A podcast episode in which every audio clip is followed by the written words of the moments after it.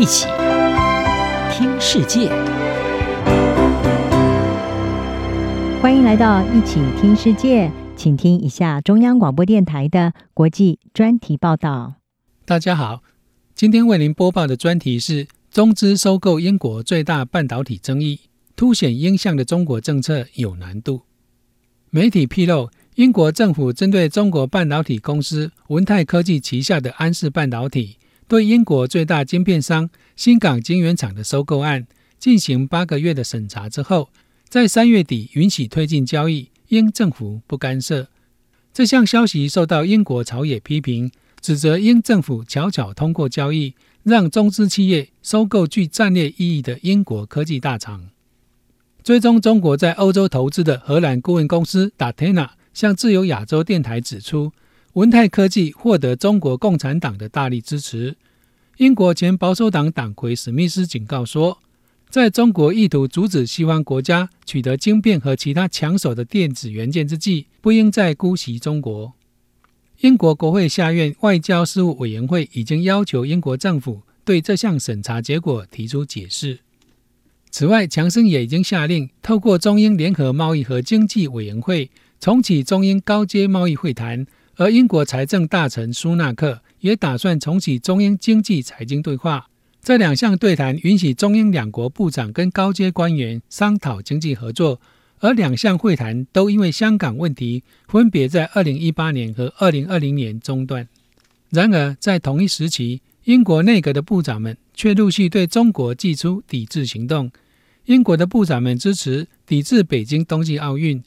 英国外交大臣特拉斯也下令，基于对香港前置自由的关切，撤离英国驻香港的法官。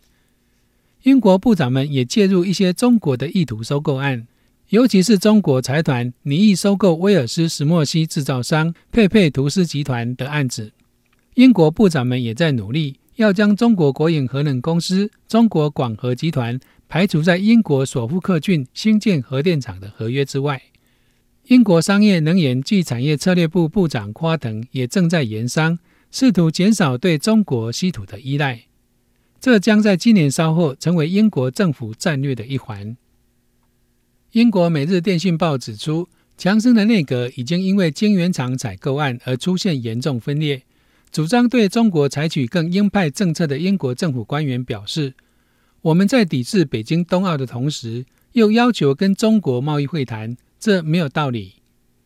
伦敦皇家国际事务研究所资深研究员于杰向政治新闻网站 Political 表示，强生一直在传达出复杂的讯息。他曾自称是亲中派，但他的言行却不一致。英国《泰晤士报》政治记者库利亚指出，强生在二零一九年当上首相之后，就寻求跟北京维持一种微妙的关系。一方面要尽其所能展现跟中国做生意的渴望，另一方面则要求将中国公司排除在关键的安全事务之外。库利亚指出，强生政府的此种做法显然是骑墙观望，但自从俄罗斯入侵乌克兰之后，这道墙变得更难以维持平衡。英国保守党对中国的立场已经从前首相卡麦隆夸称的英中关系黄金年代。到强生的时候，因为中国在新疆和香港的举措而转变为公开的敌意。然而，强生曾在伦敦市长任内，当着一群中国企业家面前自称为狂热亲中派，这种情景令人记忆犹新。一名曾在强生伦敦市长任内跟强生密切共事的前高级官员表示，英向的支持投资政策一直植根于实用主义，而并非对中国有任何偏爱。只要对伦敦有利，那就是好的。强生在伦敦市长任内如此，当上英国首相也是如此。英国政府驻东亚贸易特使葛兰姆在诠释强生的中国政策时表示，对中关系要取得平衡，从来不是容易的事，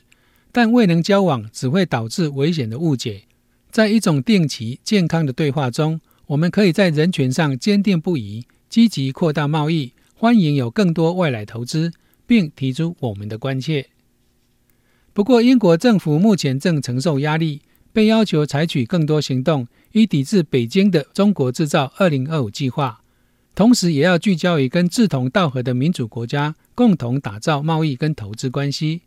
另有来自美国的选边压力。皇家国际事务研究所的于杰表示：“你不能在讨论英中政策的时候不讨论到美国。